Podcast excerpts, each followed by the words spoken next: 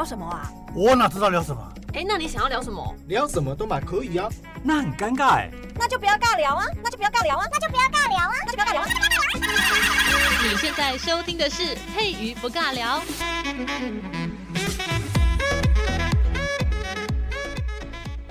Hello，这里是佩瑜不尬聊，我是佩瑜。今天在节目当中呢，要来讲一讲 BL。今天听节目的朋友千万不要上一页离开啊！我们今天要来讲名词解释啦哈。这个 BL 呢，我们可能是现在有在看动漫，像我自己很喜欢看同人哦，我就比较熟悉这个名词。GL、BL 其实我都还蛮喜欢看的。嗯，这样讲起来会不会有点吓到大家啊？这个不一定要十八禁的，只是这种龙阳之好，龙阳之心。对，我们今天要讲的就是成语，非常的绕口令的一些成语呢，有关 BL。的呢，我们今天跟大家来说文解字一下下。那讲到 BL，刚好最近我有在看那个《华灯初上》啊。诶，我这样讲不知道会不会爆梗诶，那个我现在要讲到的是第三季的内容。如果现在有在看《华灯初上》的朋友，但是还没有看到第三季的话，拜托现在呢就先切掉这个地方，不要听了，不然听的话会爆梗哦。我不管哦，我要讲，但是呢被雷到我就不负责。我已经先提醒大家了，就是在《华灯初上》的第三季啊，有一对贩毒鸳鸯，那个亨利跟尤里啊，很可爱的这一对，也不是很可爱，反正就是他们在贩毒的这个可爱的鸳鸯呢。结果后来发现。那个简检察官，那个葛检，竟然跟亨利有一腿哦！我、哦、这是我看到这幕，整个就是吓傻。不过呢，因为拍得非常的唯美，所以我看得非常的开心。那种喘息声实在令人心脏会有点小小的沸腾啊！我好喜欢这种感觉。嗯，今天的节目好像又突然间变得有点腥膻色，粉红泡泡冒出来。身为女性的我呢，真的很喜欢听一些特别的呻吟的声音哦，很适合助兴。好，我们再拉回来，我们今天要讲的不是这个，我们今天要讲到的就是龙阳之心。龙阳之心，断袖之欢，断袖之癖，分毫之癖。为什么都是癖呢？我真的觉得很奇怪。癖好，这个癖好为什么？呃，这个当时的这个古代人呢，会觉得这种是一种癖呢？等一下我们还可以专门讲一下什么叫做癖，不是屁股的屁哈，是癖好的癖。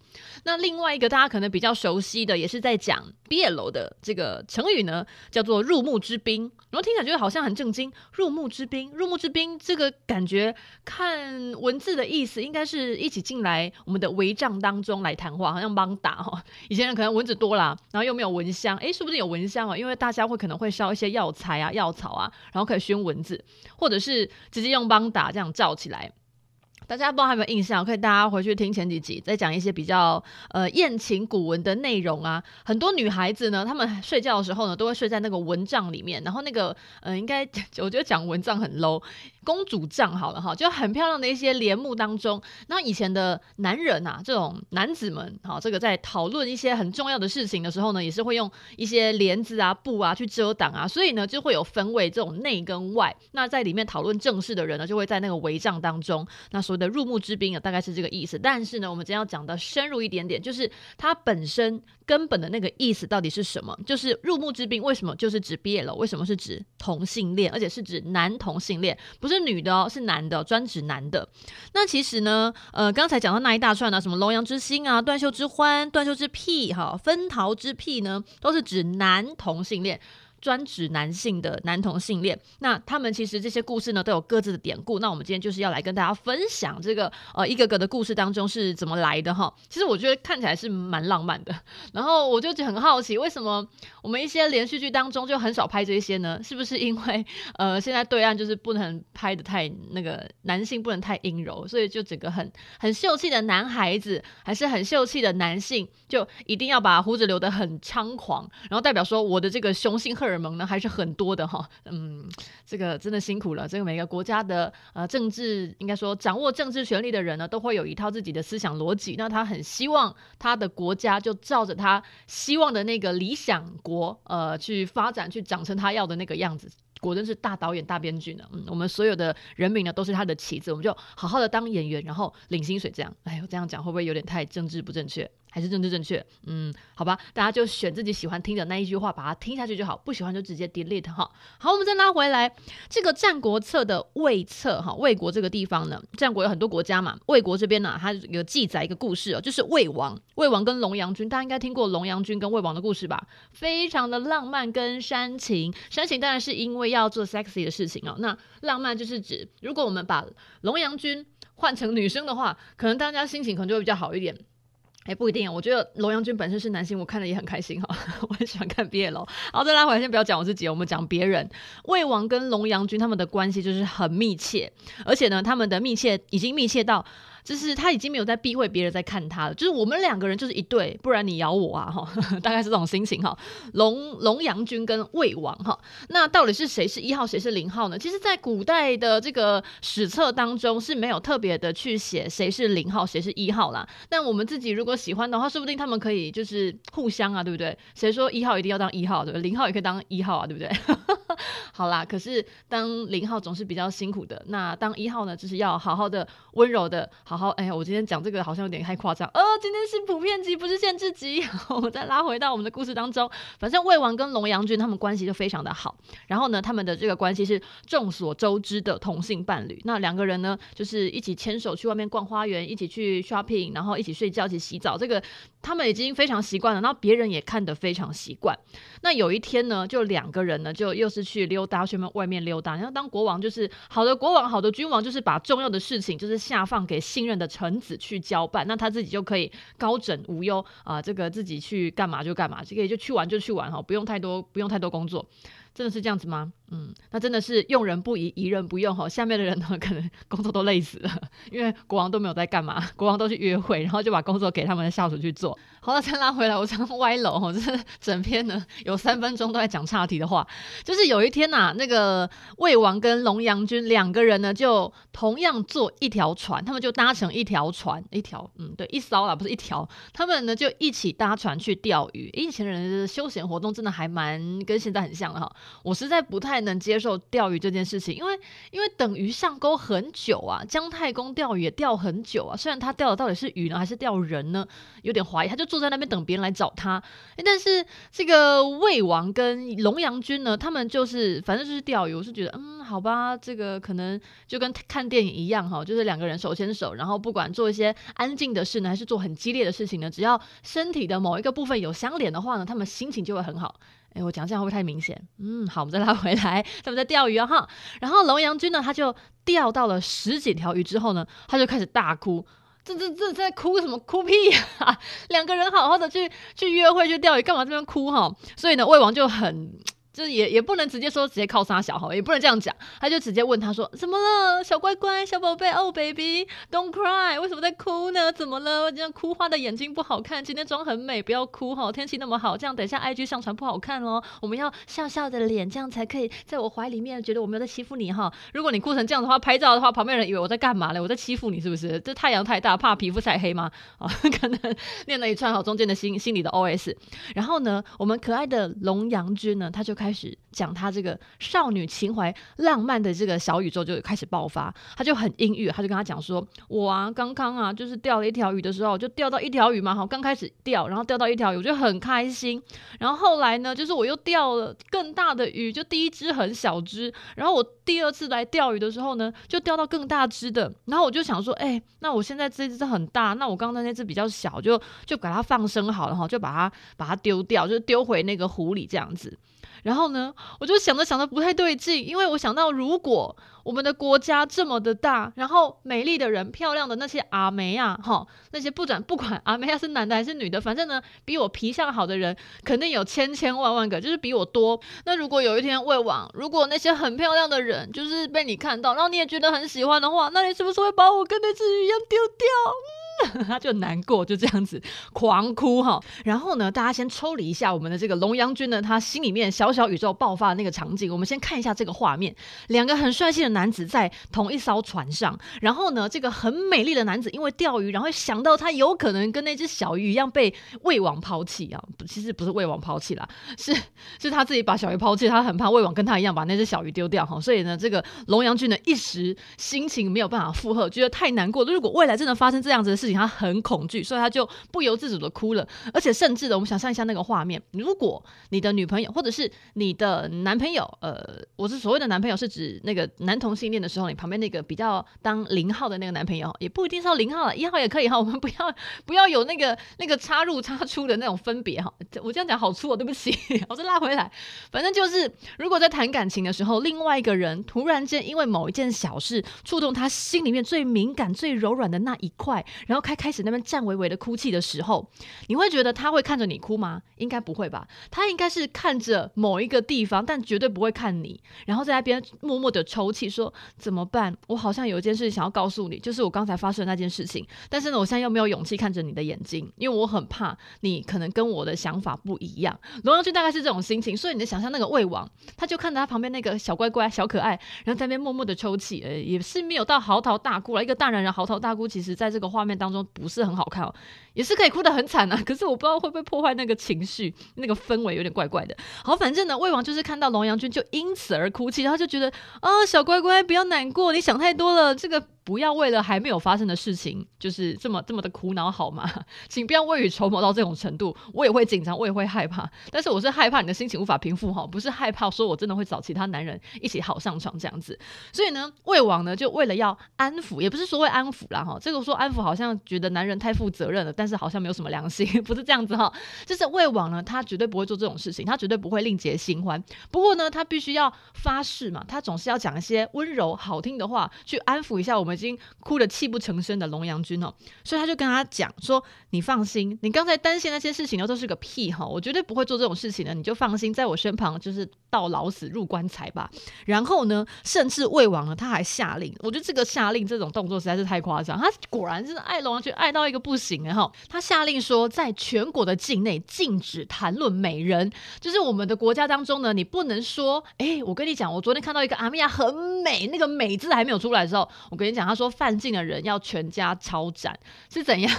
现在连连说我家的女儿很漂亮都不行，不不行，绝对不可以打妹哈！如果你说的话，而且还被人家听到说，哎呦天哪，今天那个阿花你怎么穿那么漂亮？你这样整个人都很容光焕发，真的是美呆了哈！旁边的君王一听到，哎，不是君王了，旁边那个耀北哈，听到这句话，我就直接说，哎，那个那个国王君王啊，我听到有人说哈，谁谁谁家的那个一个什么阿花还是阿明还是阿娇的哈，穿的很漂亮，然后人家说她这样子超级漂亮的哈，全家抄。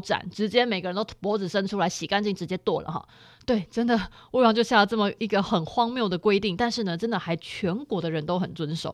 所以呢，就是用这个这个这个很荒谬的故事哈，就来表达，其实魏王跟龙阳君的关系，他们的感情真的非常的好。然后，所以呢，就这个因此呢，传出了一个很有名的成语，就是刚才讲到的“龙阳之兴”，兴是那个高兴的兴，龙阳之心这样子，嗯。反正他们两个人感就是感情很好啦，然后好到说就是成为了一一段也算算佳话吗？以后在龙阳君面前讲说有人比龙阳君漂亮的话就要杀头，这个不是跟白雪公主一样的故事吗？魔镜啊魔镜，谁是世界上比龙阳君更美的女人？呃不，更美的男人，有的话直接拖出来抄斩哦，就全部都给我砍掉。好，那讲完这个龙阳之兴呢，疯狂的故事之后呢，我们再来讲另外一个故事，在《汉书》的宁姓传哦，宁就是那个宁臣的宁，就是这个怎么形容呢？很喜欢阿谀谄媚的一些人类啊，这个大臣呢，我们就把它叫做宁臣哦。宁姓传当中有记载，大家也一定听过这个人哦，董贤呢，董贤他曾经任郎官哦，而且他他长得真的非常的漂亮。可爱漂亮，大家看过韩国欧巴吧？哈，啊，那个什么来自星星的你啊，这个也好帅。然后。爱的迫降的男主角是还没有到奶油的程度啦，不过呢，就是也还蛮俊秀的，但俊比较多，秀呢秀应该就是要比较阴柔一点点哈，比较比较秀气，比较秀丽哦。那大概应该是来自星星的你，我觉得这个可以担任哈。如果要孔刘的话，因为孔刘已经算是大叔了，也不是说大叔，就是他已经不算是很帅气、很可爱的小哥哥哈，他是大叔类的，所以应该。不在董贤这个范围当中。董贤呢，他是为人秀美，而且他很喜欢修饰。什么叫修饰呢？啊、所谓的好修饰，就是他很会打扮自己。那因为他长得漂亮，然后又很会打扮自己。譬如说，那个年代人都会把自己的身体熏得香香的啊，这个有时候会买一些一些药草啊，或者是一些熏香，然后会佩戴在身上。所以呢，我们走过别人的时候，觉得天啊，这男生好香哦，古龙水的味道真的很清爽，很清新哦。就像我们现在的女孩子啊，在洗头发的时候会特别跳一下这个沐浴乳还是洗发乳呢？他们会添加什么比较天然一点点的？其实我觉得香精基本上就不天然，不，那我怎么讲话有点大舌头，不天然哈，所以就是有点困难啊。不过如果一些在洗衣精啊里面呢、会加一些芳香剂，其实我觉得呃这个衣服洗起来会比较香一点。然后譬如说这个有时候呢，我可能会把衣服就是会加一些比较香的一些一些可能芬芳的东西在里面，然后洗完衣服就很香嘛。然后呢，我老公说他就是衣服穿上去之后就很喜欢抱它，我就天啊好香，我就很喜欢抱着它闻。但是其实呢，闻的是衣服，并不是他。好了，也不是说他很臭啦，就是洗完澡的时候，大家会喜欢抱来抱去嘛。然后如果你的这个这个沐浴乳啊，还是洗发乳香香的话，我相信，呃，如果你是男女朋友，哈，这个男生可能闻到女生头发很香，可能会闻它，哈，就是稍微的闻一下。呃，可是如果你的油头很臭的话，就真的千万不要哈，拜托洗干净，不然的话会成为这很恐怖的一个画面。譬如说，我记得很好笑，就是上礼拜我就狂吃泡菜，我真的很爱泡菜。然后我吃完泡菜之后呢，嘴巴整个就是那种泡菜味，就非常的重。然后我就故意要凑过去亲我老公，嗯，他整个吓死，他说：“你不要过来。”你的嘴巴很臭，我说对，我就是要臭给你闻。这是这个无聊夫妻的一些无聊对话。好，我们再拉回来哈，这个《汉书》啊，这个宁信传当中啊，董贤就是因为他长得很漂亮哦，很帅气、很可爱又很鲜肉的一个小男，呃，不是小男生，很帅气的一个男性。然后呢，他就是又很会打扮，所以他就被谁看到了？上朝的时候一定会被皇帝看见嘛，汉哀帝看见了。然后汉哀帝看见之后就觉得，哎，北拜，我要把你收藏起来，你是我的这个床。上的公仔，对，他就把它收起来了。而且呢，多夸张！只要我们的汉 ID 出门的时候呢，就一定会带着董贤。然后呢，如果是进了皇宫之后呢，呃，他旁边那些小杂鱼哈都不用帮他侍奉，哈，他就直接叫董贤。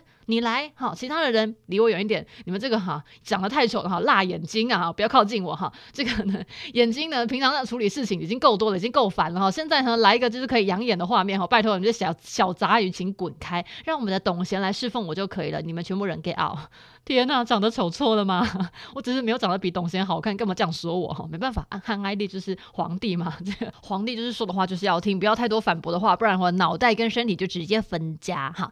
好，我们再拉回来，我们刚刚说到，这董贤呢，常常就是跟在我们可爱的汉哀帝身旁，根本就是他随行的公仔哈，就像那个小叮当。不是小叮当，小叮当应该也没有一直跟着大雄旁边吧？应该是那个神奇宝贝哈，就是跟在他旁边。然后过了十几天之后呢，哦，这个其实跟在皇帝身边是很赚钱的，因为皇帝很喜欢打赏别人。那董贤呢，你一直跟在皇帝旁边，但很容易被打赏啦。所以他说这个董贤呢，他收到的这个赏钱哦，他就说是数以万计。天哪，也太好赚了吧！在在旁边当提包包的哈，当这个 可爱的也不能说也不能说是什么外佣嘛，也不能啊，不能这样讲。然后我们不要有那种种族的分别哈，反正就是跟在皇帝旁边呢，他只要当一个小喽啰，然后长得漂亮，皮相好，他就可以收到很多小费。那我们董贤呢，他其实因为。常常要跟在皇帝旁边，那为了让皇帝好叫嘛，哈，不是一下子哎，董贤哎人就不见了哈，这是要随身在侧的话，其实呢，哎带上床是最方便的哈，起来要就可以直接帮他穿衣服，那躺下去呢又可以直接帮他脱衣服，你看多方便哈。所以呢，其实董贤呢，他不仅是跟在皇帝身边，他甚至是跟皇帝一起睡觉的哈。那么接下来这个故事呢，就很多朋友们应该都听过了。有一次呢，董贤跟皇帝在睡午觉的时候啊，他就不小心压到皇帝的衣袖。好，毕竟那个衣服可能很大件哈，那个袖子很宽敞，所以躺着躺着呢，你看为什么会压到衣袖？那肯定是刚才抱在一起嘛，对不对？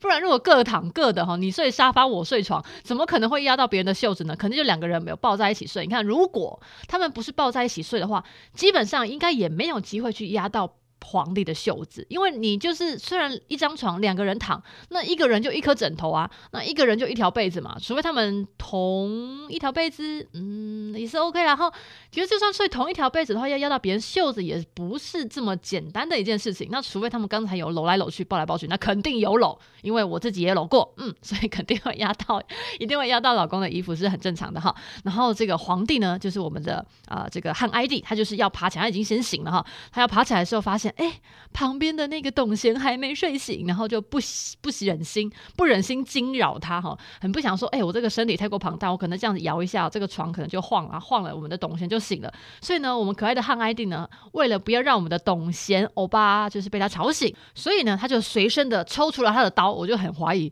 他那把刀到底什么时候拿在手上的，哎，很恐怖哎！皇帝睡觉的时候身上竟然有佩刀哎，你不觉得这样抱起来会会觉得哪边硬硬的吗？就嗯，皇帝你硬硬的，你硬硬的那个是刀吗？然后董贤就这样问，就皇帝说，嗯，你问的是真刀还是假刀呢？刀当然是钢做的，哎呀，还有另外一个是肉做的，呃嗯嗯，我们今天普遍级的，对不起，我又歪楼了哈。好，反正呢，所以我们可爱的汉哀帝他就抽出了那一把刀啊，当然是。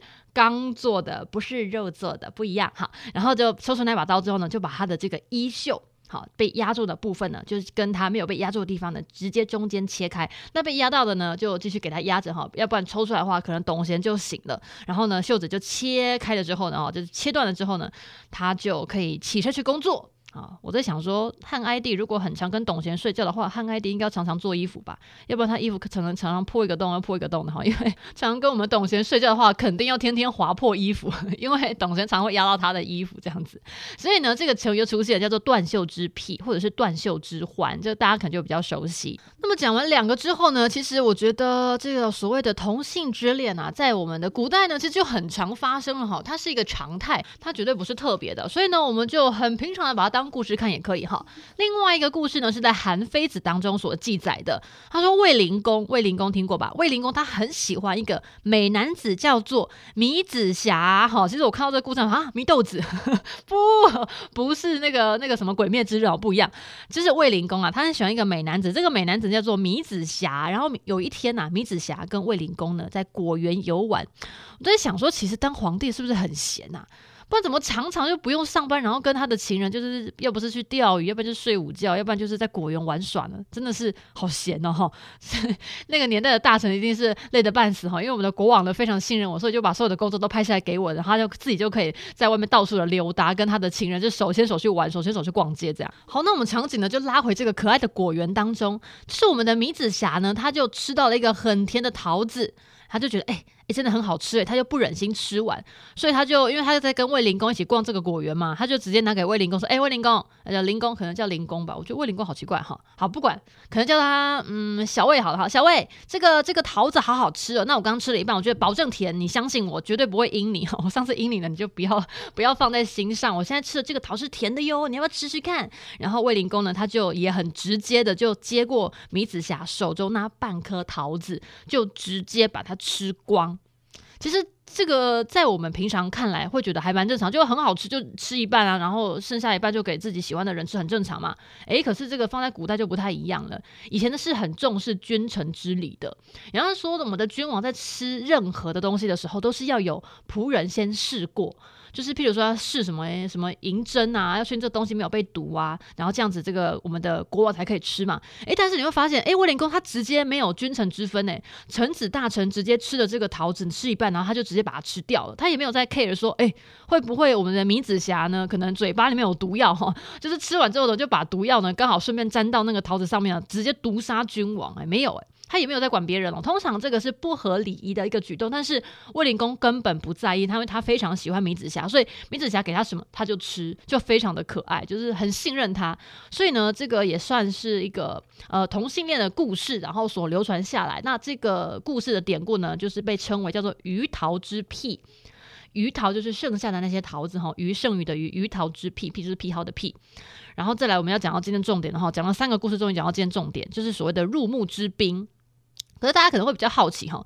一般的词典呢、其实都把入木之宾把它解释说关系比较亲近的人，或者是我们正在讨论一件非常重要的事情，然后这些重要的这些幕僚当中啊，参与这个机密计划的人，我们才把它称为入木之宾。那另外还有一个解释呢，就是用来说是跟女人有不正当关系的男人。那譬如这样子好了，譬如我有养一条小狼狗，然后我老公不知道啊，因为我是已经嫁做人妻的人嘛，但是我养了一条小狼狗，那那条小狼狗呢，跟我就是常常这样子卡来出来，然后我老公。不在的时候会跟我这样子一直嗯，就是一直一直滚床单这样子，那就代表这个小狼狗，我们把它称作为是我的入木之宾，因为我是那个墓里面那个人，然后那个宾呢是宾客，就是我把它招揽到我的帷帐当中，一起来跟我就是翻云覆雨哈，所以入木之宾大概就是指这个意思。那其实讲直白一点呢，就是指这个男人是女人的某某女人的情夫哈，夫是丈夫的夫这个意思啊。那我们要讲到这个所谓的同性恋代称哦，入木之宾，大家可能会觉得很好奇，哎，不对啊，你刚才不是讲说是什么很亲近的人啊，或者是参与很机密要事的人啊，甚至是什么情夫啊？但怎么又跑来跟同性恋有关系呢？哈，就是以前的人呢，谈事情呢都是男人在谈，女人没有女人的事哈。所以呢，有时候谈公事谈着谈着，可能就会变成床伴了也说不定。这个故事呢是出自于《晋书》的《蚩抄传》，《晋书》的那个“晋”不是禁止哦，不是禁止的那个“禁”，说啊这个里面太色了，还是对这个国家的权威上可能会有动摇，所以不能出书哈。不是那个“晋”啊，是魏晋南北朝的了晋。晋书的吃超传，吃就是左边一个希望的希，右边一个耳朵哈，呃，就是父那个字那个部首，吃超传。那既然是吃超传的话，那想当然尔，这个故事就是吃超他的故事哦。那这个吃超实在有够难念的，我们等下就直接叫他小超好了。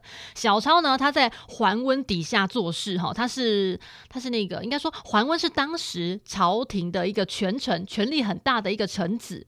那因为桓温他自己有一些军队嘛，那这个个小超吃超呢，就是桓温底下的参军。然后因为他就是能力非常的好，所以他还蛮受到桓温的器重。嗯，那我们来想象一下那个画面好了。其实吃超呢，这个小超跟桓温的他们的那种感觉就很像，大家应该看过《琅琊榜》吧？《琅琊榜》不是那个萧景瑗他的算是他的部下叫做梅长苏吗？虽然他们也不能叫做部下，但是因为梅长苏他的脑袋实在太好了，所以呢，要出一些鬼点子的时候呢，就是会跟景讲，因为景言他是郡王嘛。那郡王就如果要以辈分来讲，因为你不是说辈分啊，社经地位来讲的话，景言应该是比梅长苏呃可能社经地位还要高的。那因为他是郡王，所以呢，他下面会有谋臣嘛。那梅长苏就算他的谋臣，然后也是能力很好，虽然他就是有点病殃殃的，不太能打仗哈。那我们就把这个画面呢，就转移到小超跟桓温身上。桓温他的参军就是小超，然后深受器重。那器重到什么程度呢？就是在桓温府啊，就是桓温他总是会有自己的家嘛，在桓温府当中呢，呃，很多人呢都直接有一句名言叫做“能令公喜，能令公怒”，什么意思？也就是说，小超呢，他这个人呢，很能够左右我们桓温欧巴的心情。就是有时候呢，你会看到其实奇怪，我们怎么觉得今天的老大，我们的桓温好像脸色看起来不太对劲哦？那就那是什么意思呢？就是代表我们的小超又让我们的老大不开心了。所以我们的桓温的心情很容易受到小超的影响，因为听听起来就觉得有点。有点男女暧昧的感觉，可是他们是男男的哈，他们是男男。我们拉回来，我们今天讲的是 BL。然后呢，桓温就常常让我们的小超留宿在他府中。他们可能可能表面上说，哦，你可能今天天色太晚，那我们今天讨论的事情呢，可能还没有讨论完，要不你就直接跟我秉烛长谈吧。我们的事情呢，谈完呃谈完了之后，明天呢，你还可以在我们家洗澡，那洗完之后再回去没差，反正我们都男人嘛，好穿同一条裤子、同一条内裤长大，我们也没再差。哎，可是别人看来就会觉得有点哪 边怪怪的。然后呢？其实，呃，既然说桓温府他都已经有自己的府，那代表桓温其实能力真的蛮好的，他就是权臣。其实桓温他的野心很大，他的野心是他希望能够自立为皇帝。那他最信任的部下呢，还有谋士呢，其实就是我们可爱的小超。哈，我们这个梅长苏的感觉又出来了，就是我们的这个景瑗，他如果想要为王的话，想要称王的话呢，他旁边呢这个足智多谋的人要相信谁，要靠谁呢？啊就就是靠梅长苏。那我们的小超呢，就是担任梅长苏的这个角色。那有一次啊，我们的谢安跟王坦之，他就是到桓温的那个帐中议事，可能他们就是有有些事情要讨论。男人哈，总是总是在我们的这个呃，有点像开议会一样哈，常常要开会，常常有一些正事要办。那有一次，我们的谢安呐、跟王坦之就到桓温的这个办公室去讲事情哈，去谈论事情。好玩的来了哈，以前的所谓的办公室呢，都是直接到那个府上，就是直接到你家去讨论。以前可能没有办法到外面说什么啊，坐坐在那个 seven 啊。还是多纳兹啊，啊，还是什么星星巴克啊，还是什么麦当劳，是不是？呃，如果以前的男人要谈事情，可能会去酒馆，然后会有个包厢，可是没有，因为桓温的家实在是太棒了，所以就直接去桓温的家里面谈事情就好。所以呢，这个谢安娜、跟王坦之就直接到桓温的家里面去讨论事情，然后他们家自己有个办公室。然后这个时候呢，我们可爱的小超他还在睡觉，还没有起床。哎，这个时候很好玩，通常那个办公室呢，离他们睡觉的地方都还蛮近的，那代表。什么？因为我们的小超不是常常跟桓温谈事情吗？那旁边如果有一张床的话，不是很好谈吗？谈谈累了就可以直接躺着睡觉哈。所以呢，其实我们的小超呢，睡觉的地方离他们那个办公室还蛮近的，近到什么程度？近到我们两个客人在客厅讲事情呢，是可以一眼望到那个床上躺的人是谁哈，这么近的程度哈，大家的眼力还都蛮好的。以前人应该没有戴眼镜吧？嗯，以前人应该应该天色暗了就会想要睡觉吧？应该就不会想要用眼过度哈。所以呢，其实大家的眼睛都很利。都很看得很清楚，看到小超，嘿，竟然睡在我们桓温的床上啊，哇，这一幕真的是秀色可餐哈，这个这个芳心浮动的感觉哈。好了，没有了，这个画面呢，这个嗯，我们我们还是拉回来，今天来是谈公事的哈，不是来看美人的哈。那大家因为都看到了小超还在睡觉，所以呢，这个时候我们的客人谢安他就嘴角不禁失手哈，微微的勾起了一抹可疑的笑容，然后说：“吃生可谓入目之宾矣。”嗯，好，这句话先让大家先消化一下，因为老实说啦，《晋书》它毕竟是史书哈，史书里面呢，它也不能讲得太直白。什么叫做直白？就是有时候我们一个人在讲话呢，它是有背后的意思的，就是表面上是讲这个词，但底下呢，它有另外一个意思。譬如说，如果我们看到一个平常呢不会打扮的同事呢，他因为今天长官要来我们的公司做督察、做巡查，所以他今天就穿得特别特别的漂亮。那我们旁边的人呢，可能会觉他很狗腿，但是我们又不能讲他很狗腿，那我们会怎么讲？我们就说：哎、你今天真的是特别的漂亮耶，特别特别漂亮啊！这个话的这个意思呢，原原外之意 就是你今天哈真的是特别特别的狗腿的哈，这是这个意思。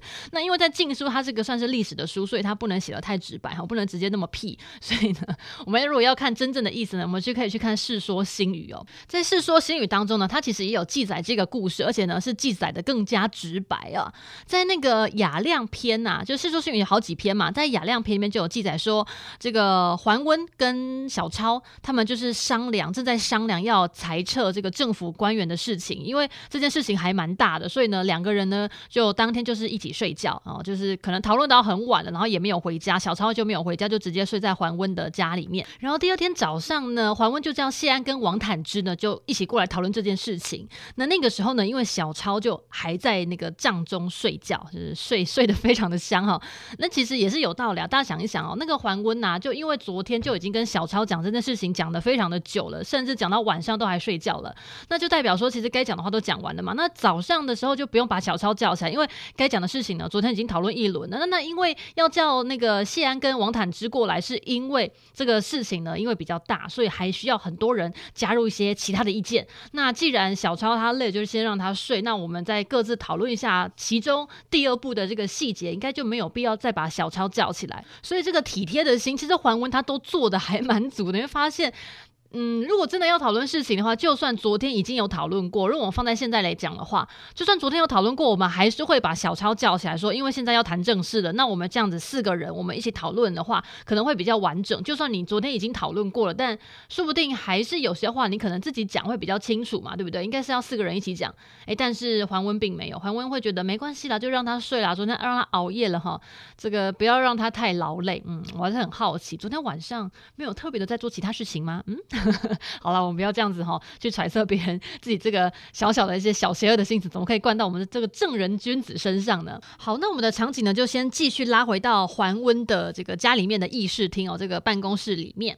那因为刚才有说到我们的小超就是还在帐中睡觉嘛，但是有时候哈，人不是睡死了哈，他只是还在睡，但是呢，他总是会醒来，因为有人进来的话，两个人进来，然后三个大男生在那边讲话，那一定会听到嘛，对不对？那他听到的就是会慢慢爬起来，不过呢，他就是还没有冲到。我们的会议厅这边，那他可能还在那个蚊帐里面哈，正在准备了要爬起来，可能还在折被子。然后那个时候呢，我们的王坦之跟谢安其实也没有理他哈。这个这个有时候呢，有些事情呢，看着看着就可以了，不用特别的说出来哈。他就默默的继续看桓温给他那些裁撤的名单，因为他要裁撤那些政府官员，可能要裁冗员哈。然后他看了那个桓温的名单之后呢，他就直接还给桓温，可能看了一轮了，然后就说：“哎，里面真的要裁的人真的还蛮多的哈。那一一一跟你说到底要裁哪些。”然后那个桓温呢，就是也很也很认真哦，他真真的是在讨论事情，他就听着那个王坦之的话，然后就准备要拿那个笔呢，就要往那个名单下面开始开始写，开始画哈，哪些要删，哪些要要要留这样。然后因为这个动作呢，就是准备要执行了，然后小超呢，因为他就是准备应该应该不是准备哈，他也醒一半了哈，准备要走出来，但是因为他还在蚊帐里面，可能隔着那个议事厅有点远，虽然他这样子喊的话，对方还是可以听得到，不过他还来不及走走出那个蚊帐嘛，所以呢，他就直接吼隔空喊话吼，直接在那个蚊帐里面就直接讲说，哎，修蛋姐，我们爱看一下吼，不要说删就删吼。虽然昨天有讨论过，但是我觉得还是要再看一遍，然后 double check 这样子。然后这个时候呢，因为我们可爱的小超他没有坐在议事厅，他是坐在那张床上，然后呢，那张床呢又有帮打，那因为他很急，他没有走出帮打，所以他就只是在帮打里面喊。其实老实讲啦，这个画面是有一点点不太礼貌的，因为这种感觉就很像我们三个人正在讨论事情，然后你突然间隔空喊话，然后是喊着这个话呢，还是我们这三个人一定要听的？你会觉得那个主视权好像全部都跑到了小超身上。哎，没错，就是因为这样子这一幕哈。隔空喊话，然后他给那个恒温出意见，所以那个时候的谢安哦，他就是呃嘴角微抽，我是觉得有点酸呐哈，他就讲了一句入木之兵哈，就讲这句话。他其实这句话就是谢安，他其实就是语带双关。他说小超他知道小超是桓温的那个负责帮他筹划一些谋划一些事情的那个谋士，专是智多星，然后专门这个出谋划策的一个高级人类啊。但是呢，因为他又睡在。桓温的那个邦达里面那张床毕竟是桓温的，是因为两个人刚好讨论事情比较晚，所以呢，他就还让呃小超去睡。可基本上，如果两个人他们感情没有到那么好的话，我是说，呃，我的床，诶，我这个一个身为。朝中大臣的床怎么会给你一个参军睡在我的床上呢？因为以前的君臣之分哦，分得非常的清楚。就像我们现在的这个伙伴们有在当兵的啊，或者是有在呃医疗体系上班的朋友，应该会比较有那个感触。就是我们都会叫学长学姐啊，这个警政体系军军人啊，还是警察局，还是消防队里面啊，其实这个辈分都非分得非常的清楚。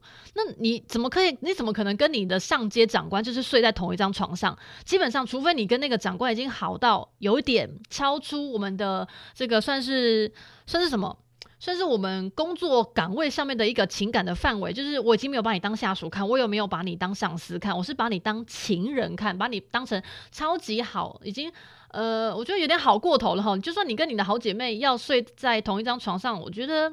现在是会啦，可是兄弟会吗？除非真的没有床可以睡，不然的话很难去盖同一条被子哦。但是桓温跟小超竟然是这种关系，所以其实谢安就有点双关语，他就说：“哎，对了，好，你在那个帐里面哦，给我们出主意哈，你的确是我们桓温的呃这个所谓的出谋划策的人，入木之兵哈。但是你们又睡在同一张床上，基本哈，以我这个男性观点，就是谢安他这个这个男性观点去看的话，就觉得黑啦黑啦哈，这个你也是把他招来你的房。子里面啊，去讨论正事啊，他是你的智多星没有错啦。不过呢，你们两个同床共枕哈，这个关系哈，应该已经超越了上司跟属下的这个关系了。你们应该是有一腿了哈。所以其实这句话是有一点暧昧的意思。